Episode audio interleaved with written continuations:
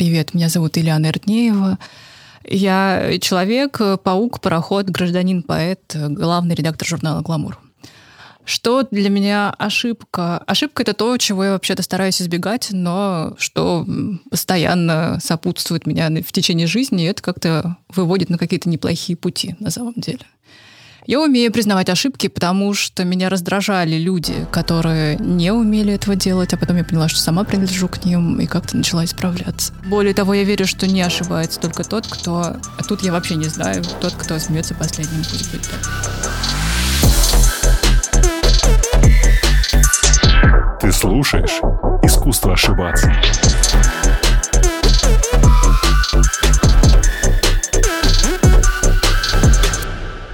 О, это прекрасно, только смеется последним. Супер, добро пожаловать. У тебя супер интересный инстаграм, на который я, скажем, залипал последние да вот ладно. несколько недель. От меня отписалось 200 человек за последние сутки. Я... Почему? А что такое выложила? Я просто внезапно начала выкладывать стори, знаешь, это обычно пугает людей, на которые на меня подписаны. Это на меня не похоже, знаешь ли. Не, ну так всегда происходит. Ты что-то выкладываешь, и не отписываются. И, в общем, я у тебя в инстаграме, знаешь, что нашел? Вернитесь, я все прощу. Обязательно прощайте. Там хороший контент, там очень классные посты. И ты, в общем, в одном посте сказал, что у тебя очень плохо с самодисциплиной, потому что корпоративный формальности регламент меня немножко собирает из того, чем я обычно являюсь по утрам. Я, знаешь, что подумал? А чем ты являлась сегодня по утрам? Сегодняш... Чем ты являлась сегодня утром?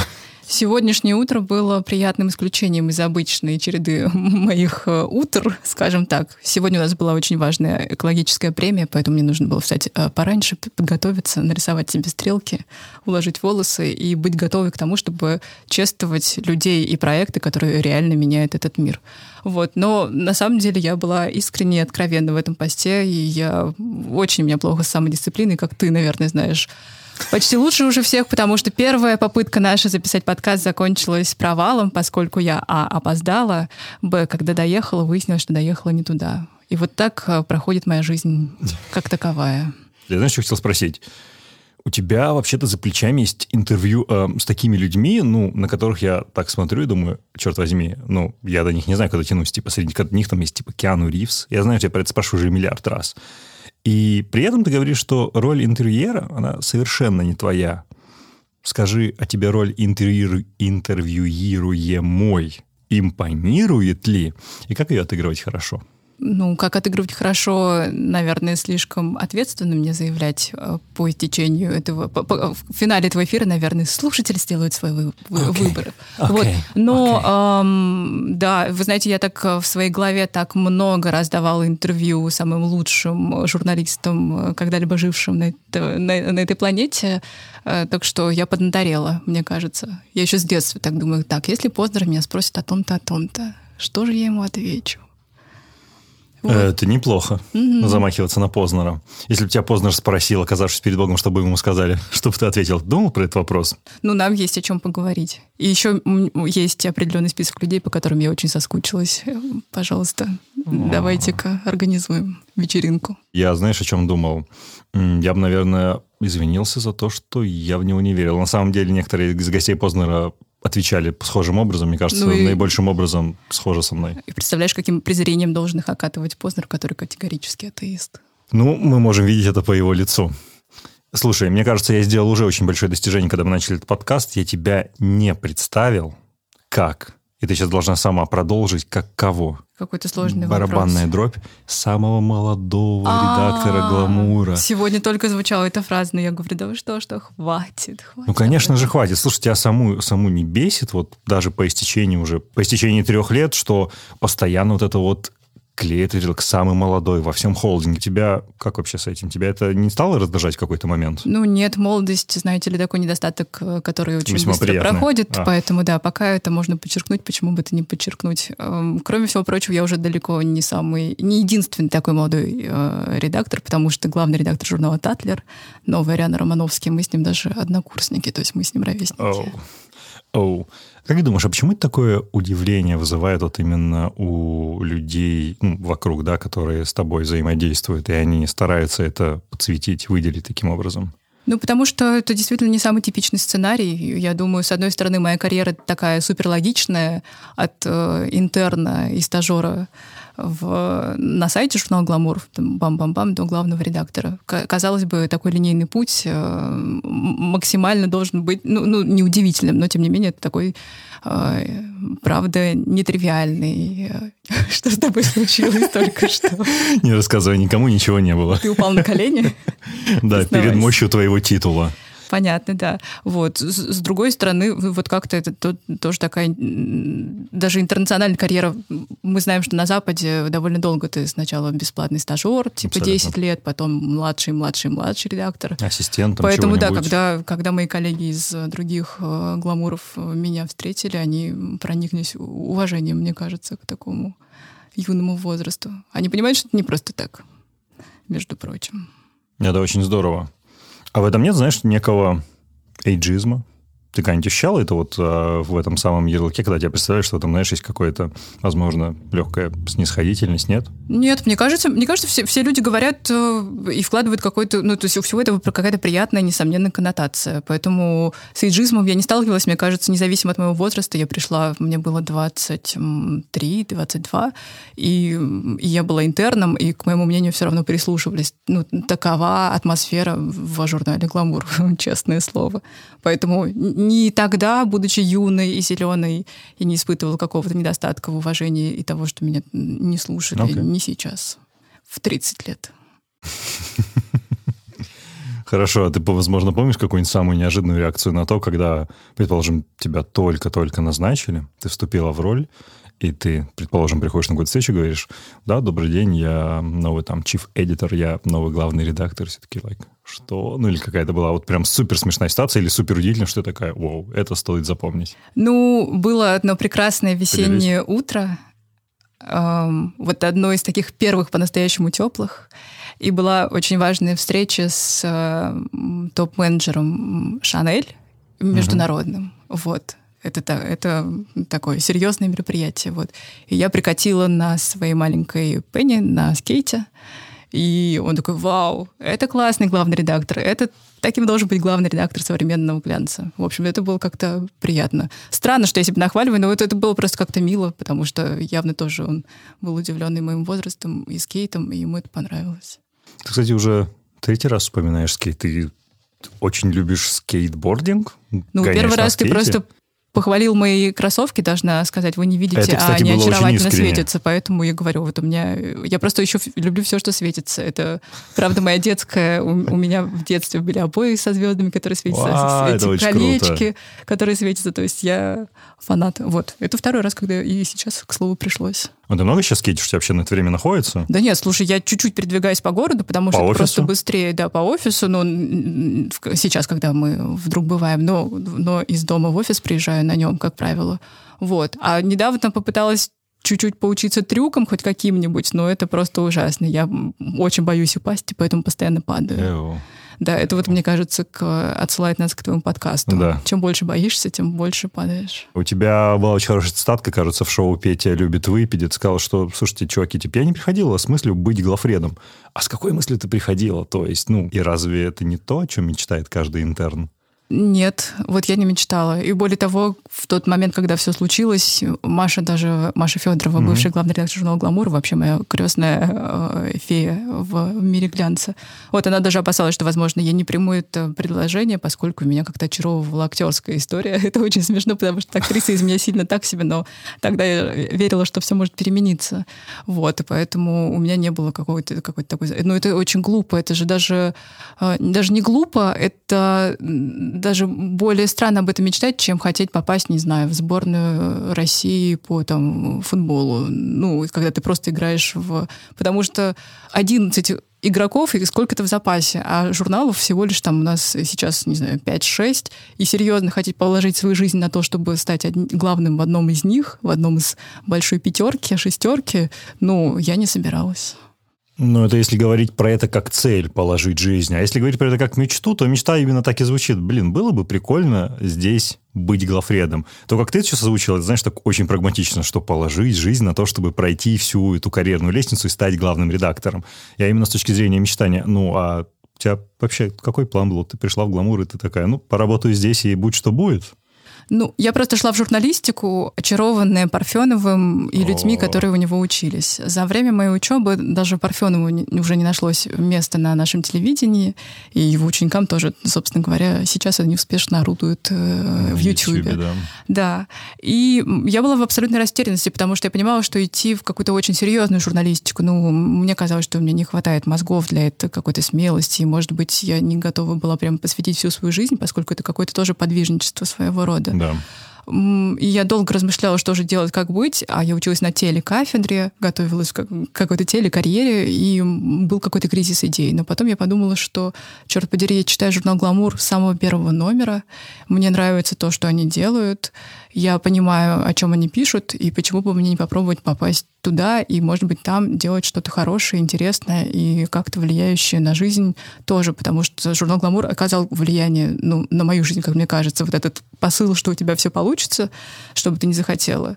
Как-то он в меня, мне кажется, с, с ним тоже и был вмонтирован. Поэтому я шла туда для того, чтобы делать какие-нибудь хорошие вещи в красивом месте с приятными людьми. Но это звучит так, так правильно в каком-то смысле, что я собираюсь делать хорошие вещи, я надеюсь, что это будет хорошее место для того, чтобы мне удалось их воплотить в жизнь. Но это правда так. И это отсылает нас, в свою очередь, к еще одному голливудскому фильму. Как мы видим, э, мне нравились ромкомы определенного периода. Например. А, Этот фильм называется «Как избавиться от парня за 10 свиданий» с А, вот э, Мэтью. МакКонахи. Вау! Вот. И там, и там девушке, которая хочет быть серьезной журналистикой, но работает, к ее сожалению, в глянце, ей все время хочется писать про войну, про теракты, про социальное неравенство и такие всякие темы, а ей, ее все время заставляют писать всякие глупости, и однажды главный редактор говорит, все, ты мне надоело, я разрешу тебе писать о чем ты хочешь, но только сначала сделай материал о том, как избавиться от парня за 10 свиданий. И она, ну, Мэтью А. МакКонахи практик- практикует свою теорию, пишет эту статью, влюбляется в него, естественно, по ходу, но должна выполнить редакционное задание и избавиться от него. Вот. И когда она ждет, что и предлагает на редколлегии снова что-то серьезное, какую-то там соци- кровавую социальщину, вскрывать э, пороги человечества и так далее. И ей говорят, нет-нет, я имела в виду, хочешь про помады, хочешь про духи, что вот. э, Такой курьез не был. И мне тоже тогда казалось, что, повторяю эту мысль, что действительно это невозможно в глянце. А сейчас, кстати, «Гламур», вот, например, был э, тем глянцевым журналом, который опубликовал репортаж после теракта в Беслане. Мы делали, э, мы делали репортаж э, с Шиеса. Ну, то есть э, мы пишем о серьезных ве- вещах действительно, это поэтому тут я не кривлю душой, как я хотела, так и получилось. Черт подери, как это прекрасно. God damn. Да, это здорово. Хм. Просто знаешь, а, когда ты, наверное, как мужчина, который, наверное, прежде не всегда являлся целевой аудиторией журнала «Гламур» и сейчас является и в меньшей степени, чем женщина, ты не задумываешься о том, что такой глянец может покрывать в том числе и серьезные события, которые ты назвала. И когда ты отдаешь в себе в этом отчет, думаешь, блин, да, это очень хорошая история, это очень хорошее место. Помнишь ли ты тот день, когда мысль о том, что ты все-таки, кажется, добралась до самого верха или вот-вот доберешься, пересекла, ну, скажем так, как crossed your mind? То есть ты поняла, что, блин, кажется, все складывается так, что сейчас я стану главным редактором. Да, ты говорил в одном интервью, что для тебя это было совершенно секретом, и ты даже не поверила в первый раз, что это случилось. Но вот когда эта мысль зародилась в голове, что ты почувствовала? Ну, все было не совсем так. Действительно, все спецоперация главный редактор прошла в- обстановке Преемник, абсолютно преемник. да, об- об- в обстановке абсолютной секретности. И в нашей компании действительно приняты такие разговоры, когда президент компании разговаривает с, с сотрудниками, независимо от их статуса. Интересуюсь их мнением о мире, о том, что происходит в России, о судьбах глянца, о том, что нужно исправить и так далее, и так далее. То есть это нормальная история, такая корпоративная, но при этом, мне кажется, очень по-человечески правильная. Поэтому я совершенно не удивилась, когда после одной похожей встречи меня еще раз позвали на какую-то подобную. Ну, как бы, окей, хорошо. Позвали и позвали. Да, мы поговорили, разговор не выходил за рамки какие-то, какого-то экстра... э, а, а, Ну, ш- что-то было понятное, рабочее, э, э, рассказано и выслушано. Вот. Поэтому я действительно была удивлена, получив там через какое-то время вот, этот, э, вот это предложение, от которого действительно было тебя сложно роль была на тот момент, прежде? Я была старшим редактором отдела моды и шеф-редактором нашего издания «Гламур Стайлбук». Это наш, наш спин такой про моду. Угу. И что ты почувствовал, получив это предложение? Мне реально эмоционально, очень интересная эта эмоциональная часть. Вот, а, не знаю, приходит письмо на корпоративную почту, тебе вручают эту бумагу, тебя зовут поговорить. И... Ну, я была категорически спокойна во время этого разговора. Ну, есть у меня такая плохая черта, мне вообще всегда кажется, что я всего достойна, и, и это все абсолютно справедливо. Вот, но когда должно было последовать объявление, сердце мое стучало, как у раненой ласточки, и а, мы в это время стояли, обнявшись с нашим э, директором отдела красоты Ани Сакян, потому что был волнительный момент, когда вот никто не знал, кто что. А, было страшно, что, может быть, в какие-то чужие неправильные руки попадет все, что мы так сильно любим. Вот, я чувствую, что сейчас будет мое имя, все узнают, и сердце, конечно, билось о ребра так хорошенечко. Вот. Но потом команда явно выдохнула и обрадовалась. Спасибо вам за это. И как-то дальше стало Слава хорошо. Богу, Анна. Фух. А своя... ты сама-то выдохнула, когда увидела реакцию того, что они выдохнули? Да, конечно, это было очень важно. Я странный такой редакционный персонаж была, поэтому мне было не совсем Странный? очевидно, как отреагируют коллеги, да. Я очень молчаливая, вообще-то. Может да? быть, сейчас так не скажешь, не, да? Ну, но сейчас мы разговариваем, это понятно. Э, да-да-да. Ну, в общем, были дни, когда я, ну, то есть я просыпаюсь, я понимаю, что я сегодня не скажу ни одного слова и никому и, ни за что. Вот, и как-то, если я хотела, ну, то есть не, не если я хотела, а моя переп...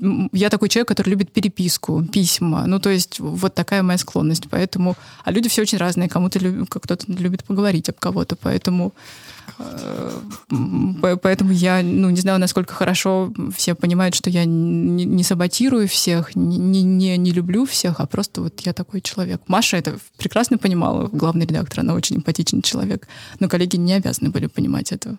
Поэтому. А когда я пришла, я вообще была таким супер чудиком, который даже там не здоровался ни с кем очень долго. Маша меня приручала просто как Маугли на самом деле. Ты же не здоровалась не из-за того, что как бы это было какое-то неуважение, ты просто... Ну, просто такой странный человек. Такой причудливый. Стиль, да, причудливый, хорошее очень слово. Хм.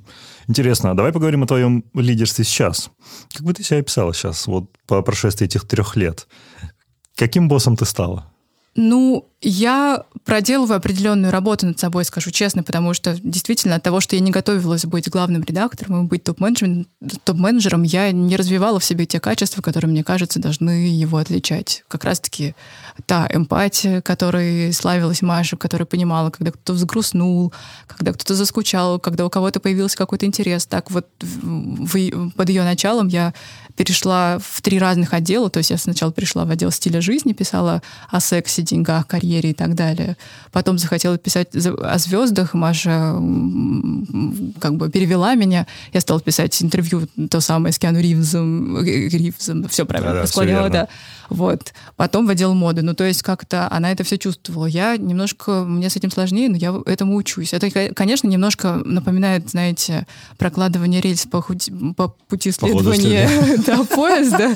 Но вот в такой зоопарке как-то я поэтому и нахожусь. Но я стараюсь очень. Кроме всего прочего, я действительно считаю, что ну, как-то уважая себя и требуя каких-то, ну, правил в обществе по уважению друг к другу, ну, ты не можешь быть каким-то дурацким тираном, авторитарным очень начальником или что-то такое. Я надеюсь, что, ну, я, правда, невозможно отвечать, но я надеюсь, что так оно и есть, что команда бы со мной согласилась, что я начальник, который уважает их. Это самый главный критерий начальник, который уважает для тебя? Мне кажется, это основа. Основа... Вообще, мне кажется, как бы классный результат получается, когда талантливым людям нравится работать вместе. Когда какое-то бессмысленное напряжение, я вот не понимаю, зачем оно нужно. Классно же работать в команде заодно, когда никто никого ну, не раздражает, не весит. Вот, когда все друг друга уважают. Ну, то есть это какая-то вот фундамент, на котором все остальное может строиться. А дальше уже там креативные идеи, стратегическое мышление, все вот это Ой, вот. пошли такие слова, mm-hmm, как будто mm-hmm. я снова вернулся в офис в Сити.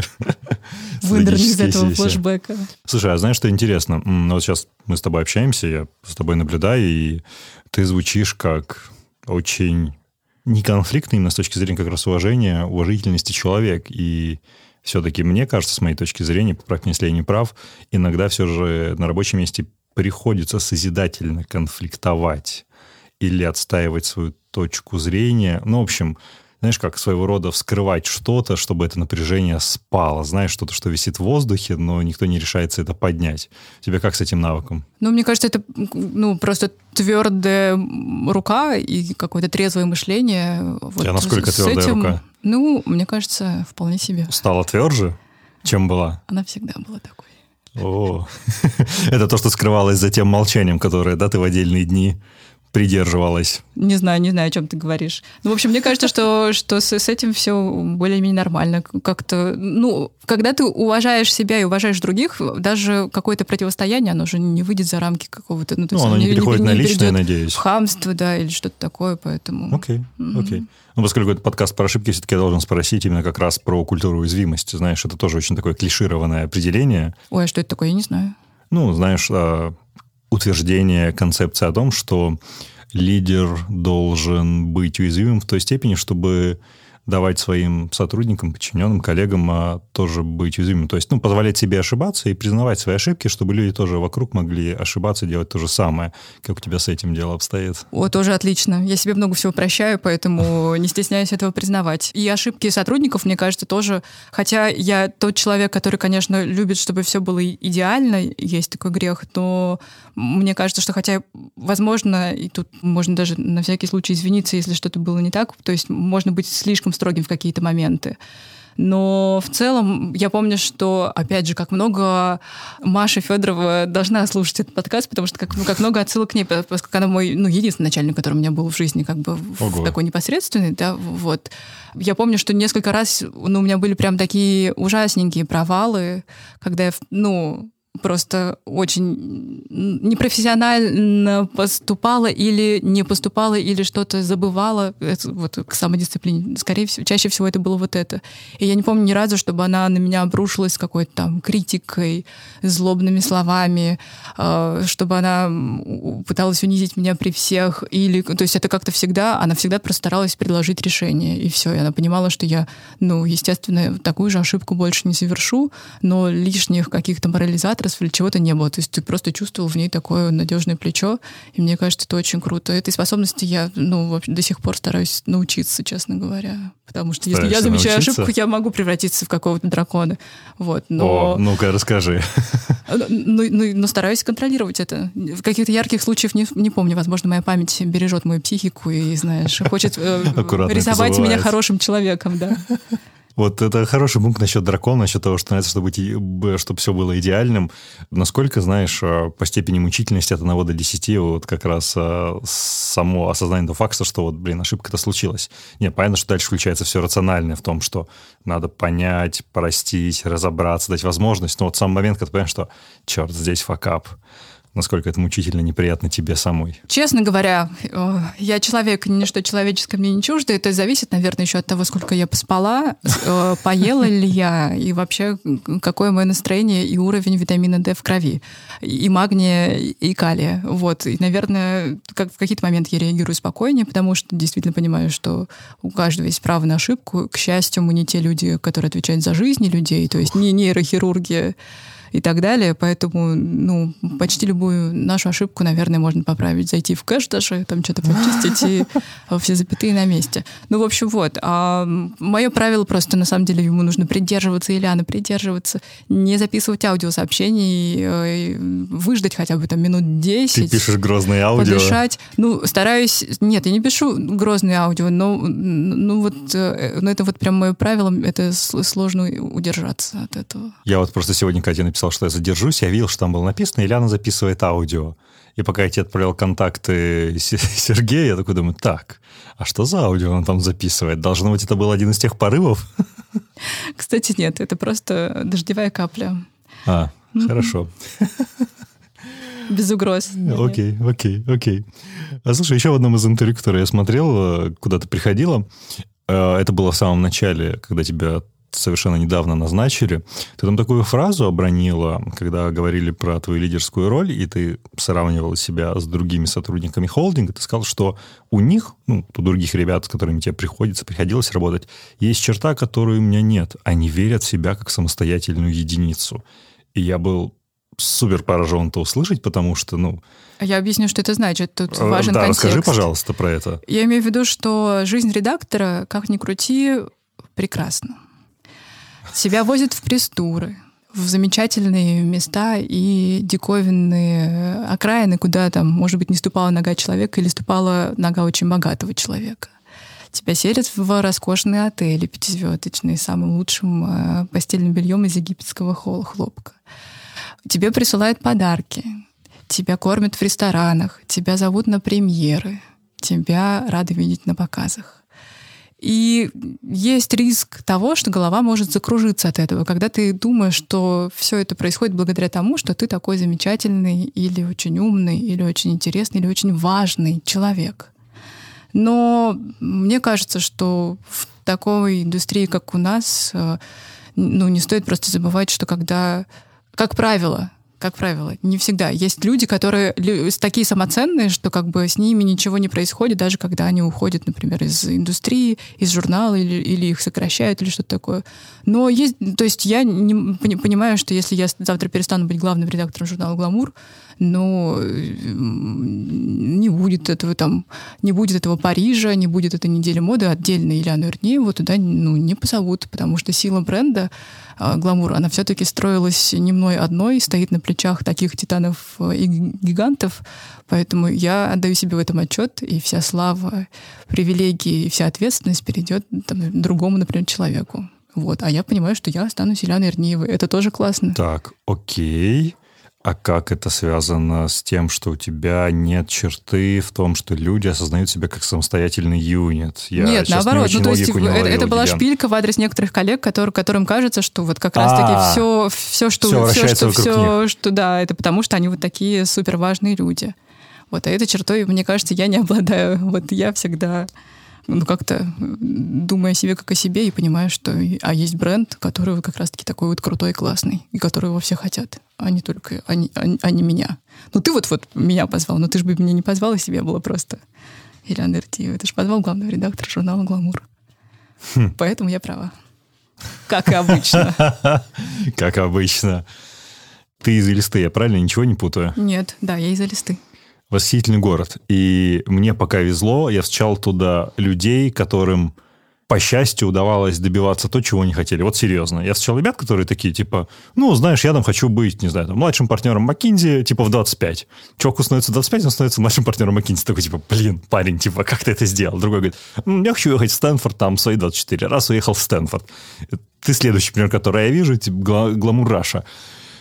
Скучаешь так, по дому? Э, во-первых, да, очень скучаю. И вообще есть такая черта у, у моих э, как сказать, соплеменников, да. Соплеменников, и, и, да, и, часто, и часто, между прочим, мы еще и закончили одну, одну и ту же школу, потому что да, есть там одна кузница да, талантов. Да, одна кузница талантов, это правда. Да, так что, да, мой, например, не могу всегда хвастаюсь. Ну, вот у меня есть одноклассник, конечно. Э, хотя есть гуманитар, у меня гуманитарный профиль, русский язык, литература, тра-та-та-та, и вот у меня есть одноклассник, который профессор экономики в э, университете Сент-Эндрюс, это университет, где учились Вау, Кейт Миддлтон да. и принц Уильям, да, и он там стал даже лучшим преподавателем в прошлом году.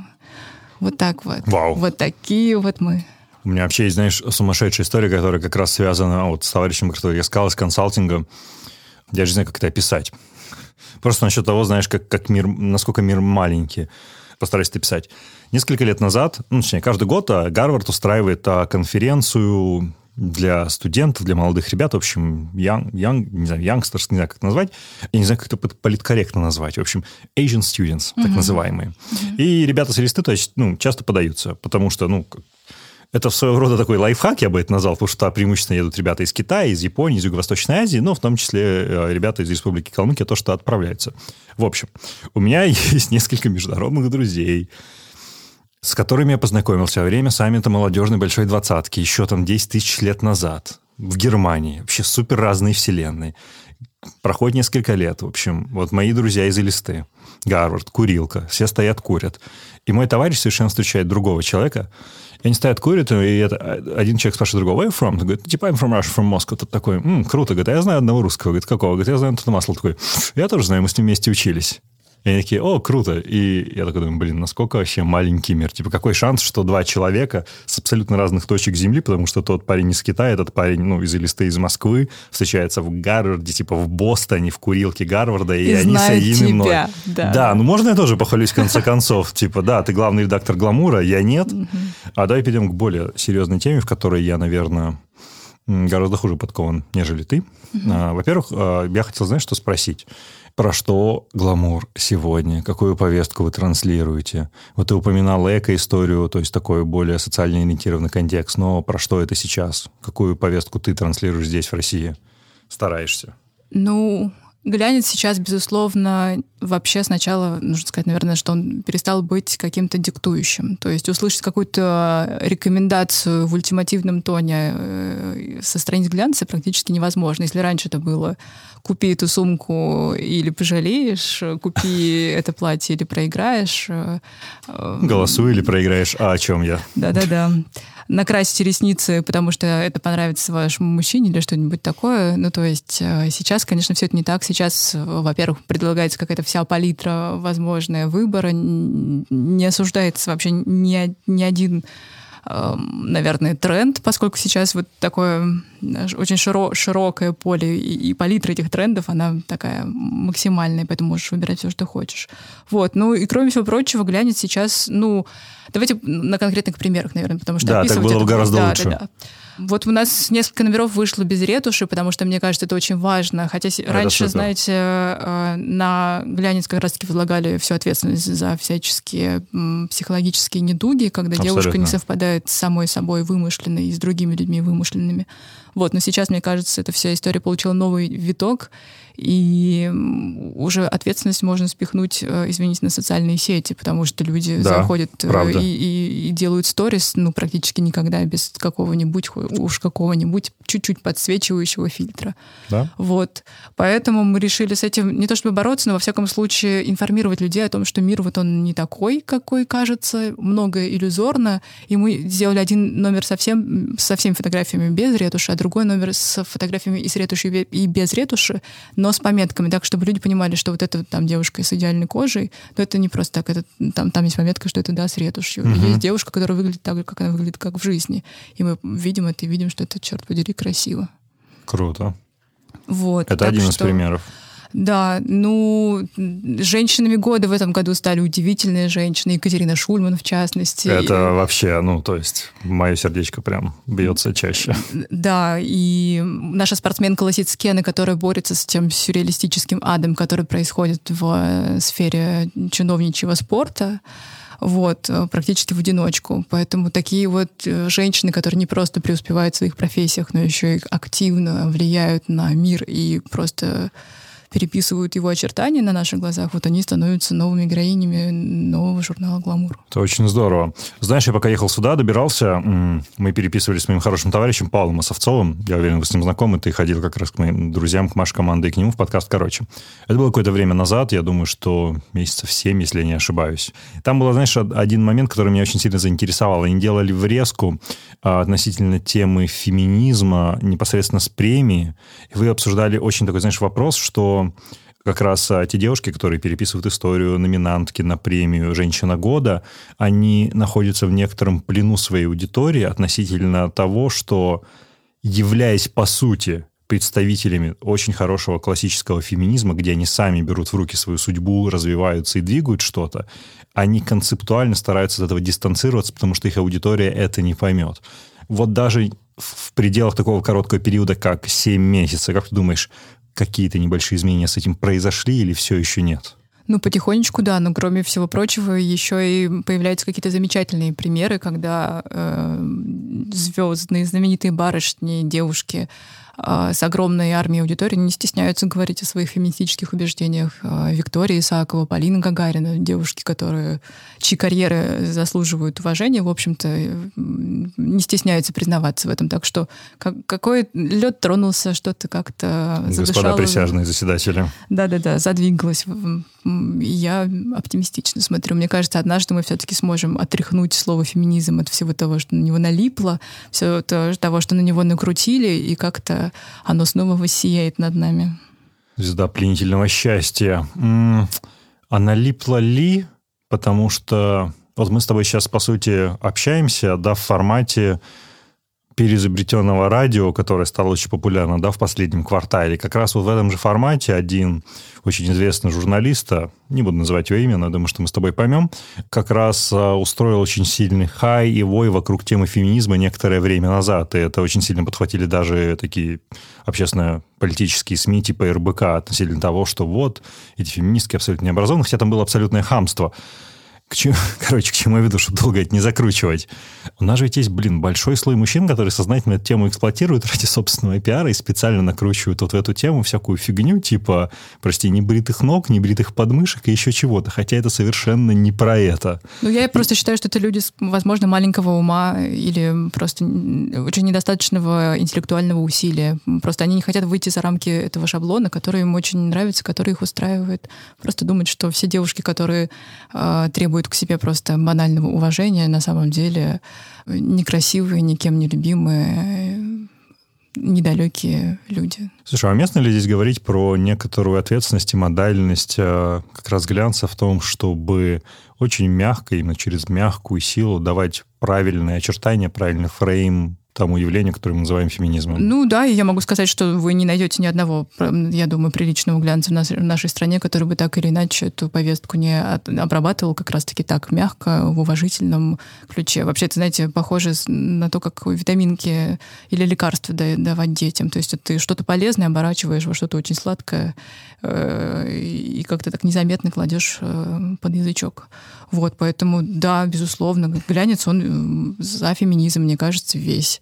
И как-то очень корректно и уважительно и по отношению к читателю, который там не всегда ко всему готов, и по отношению, э, собственно, к направлению этому, к феминизму, э, вот как-то готовит свой контент, скажем так. А можно теперь вот такой абсолютно вопрос, который все это обнуляет и супер глупый?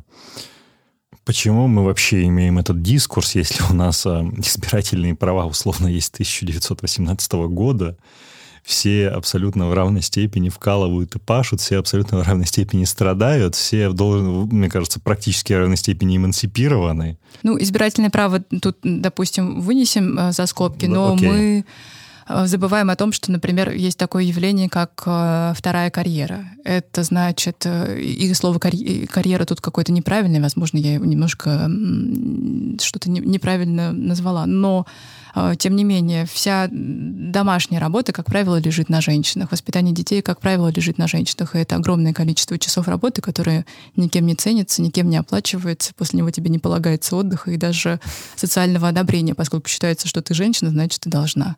Вот, папа может прийти с работы и лечь на диван. И так, в общем-то, обычно и происходит. Социологи посчитали примерное количество часов. Второй вопрос, почему мы возвращаемся к этому дискурсу, спросил ты. А, извините, в нашей стране не принят закон о домашнем насилии насилия, пока он не будет принят, об этом Fact. нужно будет говорить Fact. постоянно, поскольку Fact. жертвами домашнего насилия, как правило, становятся женщины. Не только дети, старики и мужчины тоже, но, как правило, женщины. Поэтому мы понимаем, что э, феминизм должен э, бороться в том числе и за это. Поэтому мы возвращаемся к этому дискурсу. Как там левый коронный, правый похоронный?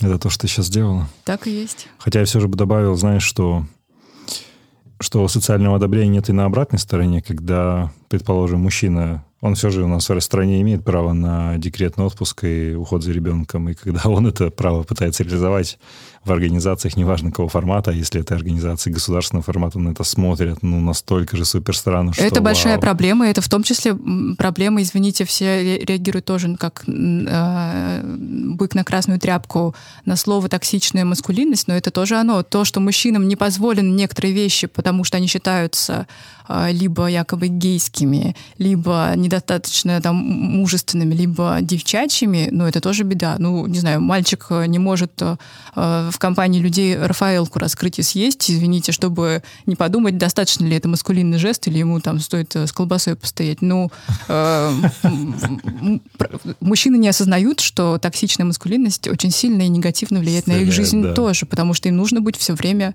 сильными, им не нужно выказывать эмоции, им нужно, если что, уметь доказать себя в драке, им нужно зарабатывать больше. Ну, то есть э, это тоже все очень сложно. И я думаю, что когда мужчины тоже это поймут, ну, может быть, как-то а, активнее все же шевелится. А главным редактором «Гламура» мог бы быть мужчина? Да, думаю, да.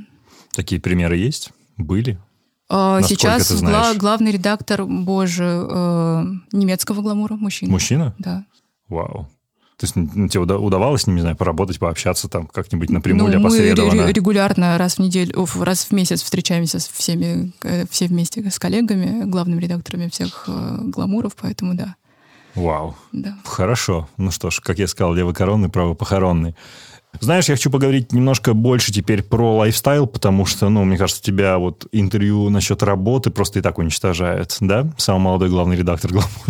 Нет, не уничтожает, но для разнообразия можно о чем-то еще. Да, давай поговорим про lifestyle. Ты как нач- мы начали с этого, что у тебя супер интересный инста. Я видел у тебя пост, где ты говоришь о том, как важно иногда жить врасплох. Это очень хорошее словосочетание было. Давай, Это не мое. не твое? Авторство Дзига Вертов. Про, про свои Расскажи- фильмы и документалистику. Вот это расскажи жизнь про врасплох. концепт слушателя. Мне кажется, это будет супер полезно про это рассказать. Что, концепт чего? Жизни врасплох? Мгм. Ну, я просто человек очень правильный, э, как ты уже заметил. Мы это уже услышали все. Да, поэтому в какой-то момент просто поддаться порыву, это очень классно. И есть люди, которые, наверное, наоборот от этого страдают. То есть я одновременно очень дисциплинированный человек, и в то же время супер как, Как бы я тебя понимаю. заточенный на всякие, ну, свои конкретные задачи, в основном рабочие. Поэтому... А жизнь врасплох, это вот как-то... Ну, не знаю, ну вы же все понимаете, что это такое, черт возьми. Не хочу об этом говорить. Да, жизнь врасплох. Вот как-то позволить себе не принимать э, никаких решений, а как-то поддаться потоку этой жизни. Выйти из берегов. Вот, предположим, вы сидите в офисе и захотели съесть вкусную шаурму. Почему нет? Да. И вы встали, пошли ее съели. И запили колой, не зеро, например. И взяли самокат и прокатились. Или, ей, или Вот, когда да, в да и лифте- вообще, мне- прости, пожалуйста, Да. ну вот, кстати, сейчас наст- наступает весна, за ним лето, и мне кажется, когда ты взрослеешь, как-то лето перестает для тебя быть временем Да. удивительных открытий.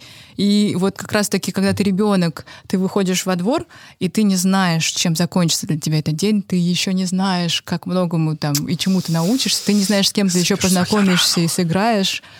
Ты ничего еще не знаешь, и все это с тобой будет. Это самое классное, мне кажется. И в какой-то момент этого становится все меньше и меньше. а Жизнь твоя замыкается между двумя точками, превращается в этот скучный отрезок. И мне кажется, сейчас, когда вот дыхание жизни как-то особенно ощущается в начале, ну уже не в начале весны, но все равно в Москве, в самом ее начале, как-то можно, может быть, встряхнуться и вспомнить, как это было раньше, и вот э, пойти туда, где ты еще не был, поговорить с тем, с кем ты еще не говорил, заняться тем, чем ты еще не занимался. Я хочу спросить про отдых, потому что, ну, вот эта тема следует за потоком. У тебя, опять же, были посты о том, что там, типа, друзья, вот следующие два дня я собираюсь ничего не делать. То есть, понимаешь, я вот, я, например, я не верю в астрологию, но мы все в нее вот так вот не верим, да, но я такой, знаешь, как козерог хардвокер, то есть, типа, для меня ничего не делать два дня, это вообще как бездельничать, в смысле, невозможно бездельничать. И я только прихожу, знаешь, к тому, что это в целом ок. Вот как ты отдыхаешь? У тебя как вот это вот... вот- ну, Ты научилась, короче, давать себе вот именно отдохнуть, вот прям ничего не делать? Ну, у меня с этим проблемы, честно говоря, и это очень нехорошо. И сейчас тоже, как многие, на самом деле, люди, по-моему, особенно растерявшие берега и границы своего трудового дня э, в связи с пандемией, как-то они пытаются все это привести в какие-то нормальные пределы. Вот. У меня с этим сложно, но я что поняла, что, кстати говоря, вот э, умнеем все-таки, умнеем, товарищи. Э, Два дня лежать на диване — это не такой уж классный отдых. То есть мозг, он не перезаряжается.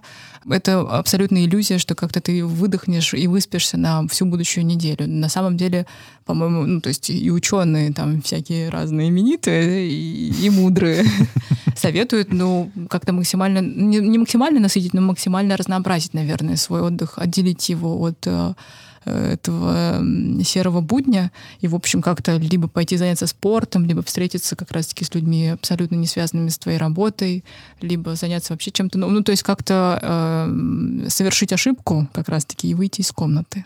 А что ты делаешь? Знаешь, я просто сейчас немножко замечаю, что Что, я ухожу от ответа? очень хорошо уходишь от ответа. Я просто, понимаешь, вот я готовился очень хорошо к той записи. Я помню, что я вот я сейчас просто вижу себе пометку, что у меня Рили вот тут было написано «Уходит от ответов». Да. Я только сейчас на это обратил внимание. Поймал, черт подери. Типа, ну ты концептуально... Ну, давай так. Мы сделаем не вид, а мы прямо скажем, что, окей, ты понимаешь, что должны видеть картинку в теории, рассуждать в теории. Это очень важный навык, да? То есть ты должен понимать теорию, тогда ты имплементируешь практику. Это круто. И то, что ты говоришь в теории, это абсолютно правильно. Но поделись личным опытом. Как ты отдыхаешь, Ильяна, черт возьми, что ты делаешь для отдыха личного? Почти ничего, понимаешь, похвастаться, к сожалению, нечем. К тому моменту, когда пространство для отдыха образовывается, ты уже настолько выдохшийся, наверное, и что ты мало что, на что хватать сил. Но должна отметить, что я совершила грандиозный прорыв э, для себя и, в общем-то, еду отдыхать. Еду домой, во-первых, в листу. Ты спрашивал, скучаю yeah. ли я на один день на свадьбу, ну, поздравить сестру с замужеством.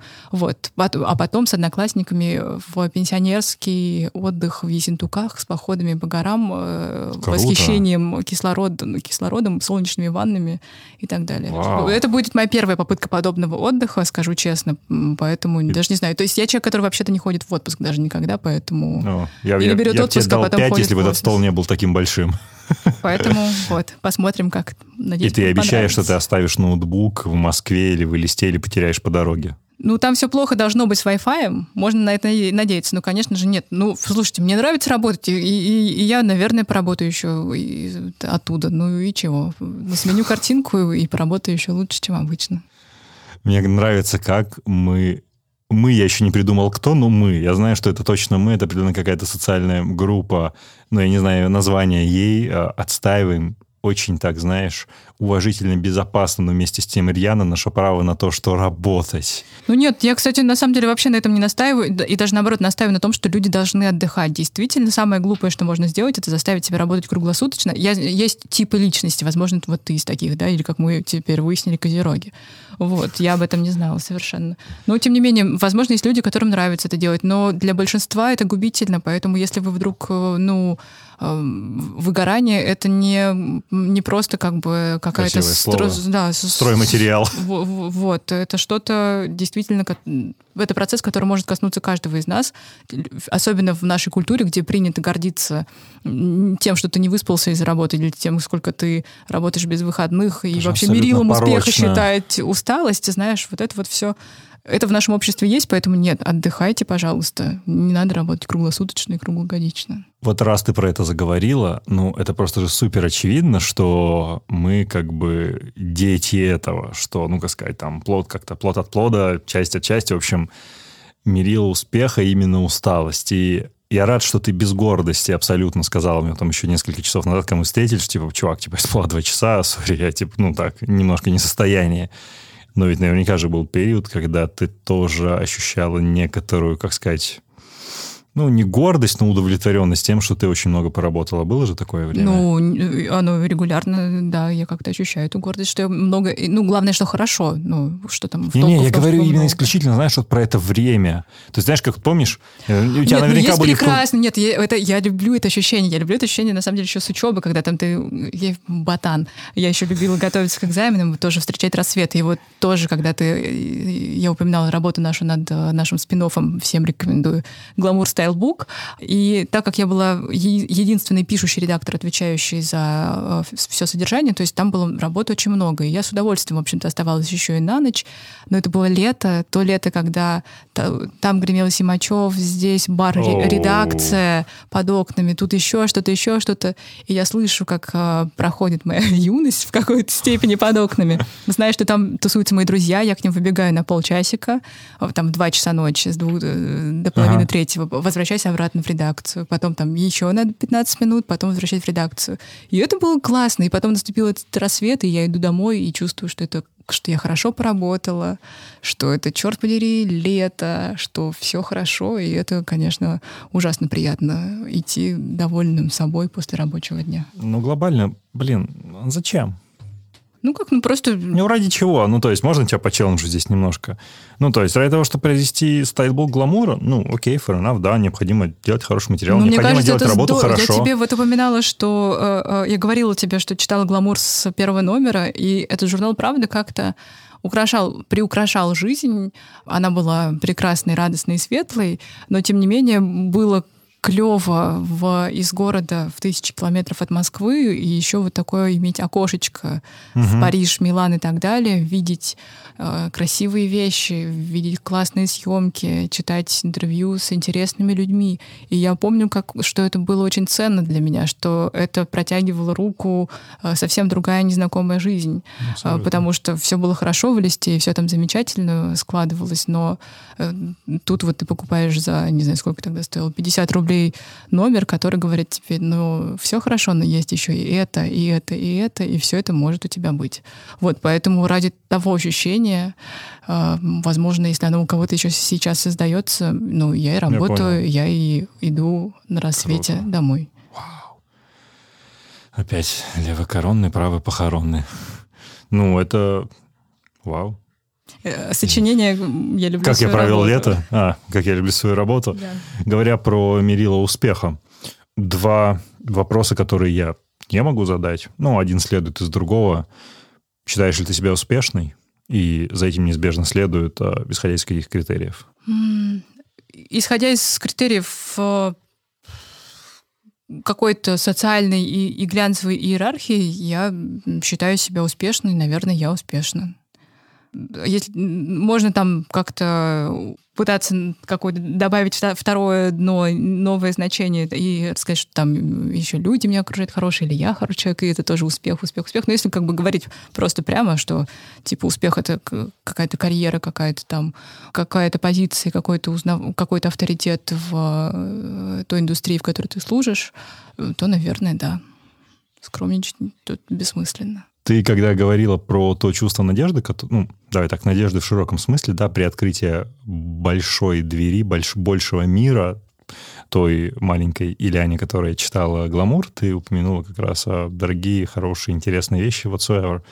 Ты стала как-то это компенсировать? Я не знаю, был какой-то, знаешь, такой chip on the shoulder, что, не знаю, сейчас или там некоторое время назад, когда, мне кажется, ты стала зарабатывать достаточно, чтобы быть способным это позволить, или стала получать подарки, которые этого уровня. Ты стал компенсировать, не знаю, покупать дорогие шмотки, не знаю. Ну, короче, у тебя появились какие-то такие фок штуки? Знаешь, чертовски не повезло. Стала главным редактором в то время, когда стыдно покупать очень много, неловко покупать задорого. Вот, понимаешь, вскочила в не, не в тот вагон. Но что сказать, этому придерживаюсь. Я за последнее время почти ничего себе не купила. Если покупаю, то либо в винтажных магазинах, либо на каких-нибудь э, классных ресейлах или еще что-то такое. Ну, то есть э, стараюсь во всяком случае, чтобы реинкарнировавшая вещь э, в свою вторую жизнь, я буддистка, как вы понимаете, и калмыки-буддисты. Ну, калмыки-буддисты, да. А, это ирония, ты знаешь, конечно. Ну, в общем, вот, как-то обрели свою вторую жизнь благополучно в, моем, в моем шкафу. Но и этих вещей крайне мало. И также должна сказать, что, честно говоря, меня мама любила страшно наряжать с детства, мне всегда шили, это не так дорого, в листе звучит очень как-то так, мне шили, шили вещи портнихи, но в листе Я это, знаю, как это разумнее, как бы, чем покупать на самом деле. Вот, и мы всегда как-то подходили основательно к этому процессу и шили интересные вещи с ней, поэтому как-то у меня не было большого трепета перед большими брендами, наверное. Но сейчас, конечно, ну, в общем, вот, э, видишь, э, так как э, потребление должно быть очень осознанным, а, а я все это пропагандирую, стараюсь быть еще и честной с самой собой, покупать. Ну как же, сотка тысяч на БКЛОЭ.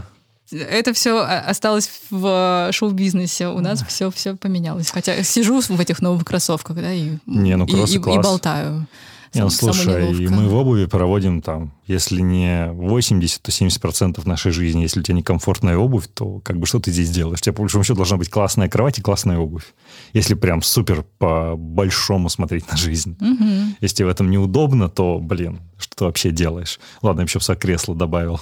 Удивительно от тебя слушать несколько, знаешь, в каком-то смысле такие концептуально противоречивые ответы, потому что когда ты говоришь про успех, типа, ребята, про успех надо говорить, мы двигаем эту жизнь, что в целом, знаешь, если так гипертрофировать, это такая, ну, психология в каком-то смысле гипертрофирована Моргенштерна, что я делаю деньги, я успешен. А потом ты такая, ну нет, надо подходить осознанно, давать вторую жизнь вещам. Это очень любопытно, как это уживается в одном человеке. Ну, мне просто кажется, что тут абсолютно без осуждения Моргенштерна, у него своя интересная глава в жизни, и мне кажется, абсолютно. что он многократно переродится еще много раз нас удивит тем, что он искренне 100%. считает. Вот. Но тут просто момент того, на что ты тратишь свой успех и те ресурсы, которые тебе он приносит. Вот я как-то не вкладываю его там, в какие-то драгоценности или еще что-то.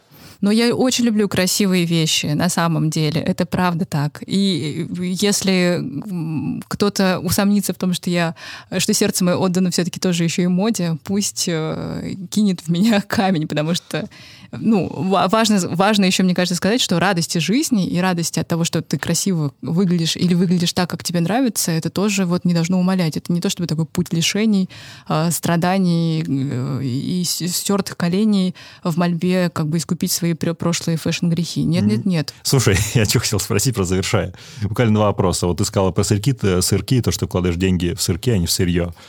Ну вот, типа, ты там на супервысоком уровне, не знаю, ты уже обзавелась ипотекой, не знаю, или еще чем-то. Я, я, знаешь, я объясню, почему это волнует меня, да? То есть, не хочу сейчас хвалиться, но, скажем так, я приближаюсь к высокому уровню. И мои родители такие говорят, Антон, там, а почему бы тебе не подумать об ипотеке, там, не взять вот эту вот недвижимость или что-то купить? У друзей вокруг там, ну, растут дети, они приобретают автомобили. Я такой, м-м, а я, не знаю, я трачу деньги, там, инвестирую в кухню на районе. Ты вот Яндекс доставку да, инвестируешь, я в кухню вкладываюсь. Отличный, а, а, отличное решение, коллега. Ну, в общем, что сказать? Эм, с этим все, не буду говорить плохо. Нет, я вообще этими скучными взрослыми вопросами, честно говоря, не озабочена и не занимаюсь. Родители у меня такие чуткие понимающие, что тоже не намекают, не советуют и, и не требуют ничего. Вот, я думаю, что как-то они надеются, что раз мои прежние решения и непринятые Тебя решения как-то, да, да, вывели меня на более или менее благополучную дорогу, можно О. и дальше э, доверять Э, этому ребенку. Вот, поэтому я сейчас нет ничем таким не озабочена и не утяжелена моя доля. Хотя, хотя иногда переживаю, потому что мои одноклассники тоже, у них уже и квартиры. Ну, понятно, и... ну у тебя в конце концов там вон два роликса на руке, далее. в принципе. Вот-вот. Э, никто же и не узнает, кто из нас врет тут, он или я. Не, ну у меня просто три. Ну, ну вот, кстати, мои одноклассники, светлейшие э, математические умы, я у них периодически спрашиваю, во что там нужно вкладывать деньги, они дают категорически противоречивые советы, и я в растерянности иду обратно. И, и... вкладываюсь в Яндекс.Еду. Ну нет, на самом деле иногда грешу, вот покупаю себе какую-нибудь винтажную сумку Шанель или, или да Прада, и вот Потом смотришь, как на 100 иксе, короче, цена растет, и думаешь, я потом ее дропну. И считаю, и считаю, что это инвестиция, да-да-да. Не, ну, слушай, такие же вещи могут работать. Ну, если говорить про часы, то, например, часы-то действительно могут так срабатывать в целом. Угу. Некоторые часы очень хорошо растают. Ну, и, пожалуй, наверное, финальное, вот а, про другую серьезную вещь, да, ты говорила, что, в принципе, в плане карьеры ты не мечтала, когда ты начала работать в гламуре, ты хотела делать хорошее дело, у тебя это очень сильно сочеталось, сочетается с твоими ценностями, убеждениями. Сейчас о чем мечтаешь? Самый сложный вопрос ты оставил просто под конец. Ну, у меня тоже есть, извини, коронные и похоронные. Mm. Не назову нынешнее время кризисом э, мечтаний, но, конечно, я задаю вопросами, чем еще, чем я могу заниматься дальше, как усилить ну, как, как это скучно звучит, но, видишь, у меня, правда, вот есть вот эти какие-то морально-этические э, векторы, которые сложно изменить. Я вот все думаю, как это сделать, как сделать так, чтобы это все было ярче, мощнее, красивее и так далее. Ну, какой, какой-то глобальной новой мечты, я не знаю, ну, может быть, она уже будет связана с какими-то личными историями, но о них говорить, наверное, не очень в нашем профессиональном подкасте хочется. Ну что ж, блин, Ильяна, огромное спасибо, что пришла, это было очень круто. Спасибо тебе. Лучи добра. Слушай, я вот что еще видел, когда готовился. Ты же ведь еще, очень странное для меня выражение, лицо так говорят еще, лицо, face, face of the game, лицо телеканала «Суббота». Да, одна из. Одно одна, из лиц одна, звучит еще более странно, но тем не менее это Одна так. из лиц. Эм, во-первых, что это значит, и я так понимаю, это продолжение «Пятницы». Короче, расскажи про эту историю, что, о чем это вообще? Ты знаешь, канал «Суббота» — это канал для девушек, и хотя обычно звучит это как-то, возможно, вот уже опасаешься произносить такие вещи, но тем не менее, на самом деле концепция канала в том, что есть вот э, будние дни, когда ты работаешь и посвящаешь свою жизнь в карьере и, может быть, семье. Есть воскресенье, в которое уже заглядывает э, мрачный дух понедельника, поэтому оно уже не такое прекрасное. И есть суббота, день, который классно было бы посвятить самой себе. И вот э, есть канал, где суббота еженедельно. И лицами канала, да, действительно звучит как-то так ну себе. Ну, так, да. Мы стали Маша Миногарова, Клава Кока, Марина Федункив, очень прикольные девчонки тоже, которые построили карьеру самостоятельно. И каждый из них, между прочим, не из Москвы, ну, то есть это тоже, мне кажется, как-то важно. И вот от такой прекрасной компании не могла отказаться. Кроме всего прочего, мне кажется, когда чествуют коллеги из э, телевидения прогрессивный глянец, которым да. гламур является, это как-то, ну, нужно дружить домами. Это звучит хорошо. Суб... И, кстати говоря, да. вот мы снимали заставки, и режиссером на съемках была девушка, что тоже довольно редко, поскольку профессия преимущественно мужская, мне было приятно да, видеть, да. что мы вообще в гламуре любим женщин-режиссеров. И, пользуясь случаем, хочу отрекомендовать наш подкаст «Женщины года», где мы вообще говорим о классных женщинах, которые где-то как-то проявляются. Не где-то как-то. Ну, где-то как-то ты а, так сказала вообще. А, а проявляется очень ярко во всех областях жизни. Вот, слушайте и очаровывайтесь. Так проехалась. Вот, поэтому тут я смотрю, да, и девушка-режиссер, поэтому поняла, что это не только какие-то слова, что это все для девушек, но еще и как-то на деле. Все, как мы в гламуре любим. О, слушай, но я тоже, опять же, не могу не спросить такой вопрос следующий из, из одного в другой а ты что по субботам делаешь? У тебя есть какая-то идеальная суббота? Ну, то есть у тебя есть какой-то, знаешь, такой возможный идеал, к которому ты стремишься, не можешь позволить из-за того, что ты много работаешь, ну, вот какое-то прям ну, времяпрепровождение выходной. сценарий, конечно. Да. Это, это то, та фантазия, которая никогда не воплощается. Но, тем не менее, мы с моим молодым человеком абсолютные оптимисты, поэтому мы каждый раз, конечно, думаем, что мы встанем пораньше, пойдем позавтракаем э, красивыми бенедиктами да сырничками, потом пойдем в музей, потом в кино, потом прогуляемся по парку и так далее. Но дальше как-то мы сталкиваемся с реальностью. Что сказать, суббота похоже на все остальные дни. Мой да? молодой человек тоже очень много работает, поэтому, если что, мы как-то можем сидеть с ноутбуками рядышком. О, ну это... это я считаю, хорошо. что это просто современная любовь. Мне мои коллеги подсказали, как будто бы, но я про это не скажу, задать вопрос, но я так не делаю. Ага. Что нужно современной девушке для удовольствия и счастья? Я беру просто такой самоотвод, но хочу, чтобы ты на это ответила что нужно современной девушке для удовольствия и счастья? Свобода. Поскольку... И отсутствие э, пиарщиков, которые пишут вопросы. Да-да-да. Ну, просто поскольку, как мы знаем, э, все удовольствия либо осуждаемо, либо малолегально, мне кажется, нужно э, обладать определенной и вообще-то такой сильной волей к свободе, чтобы позволить себе эти радости жизни. Опять левокоронные. Право ответное. Супер, супер.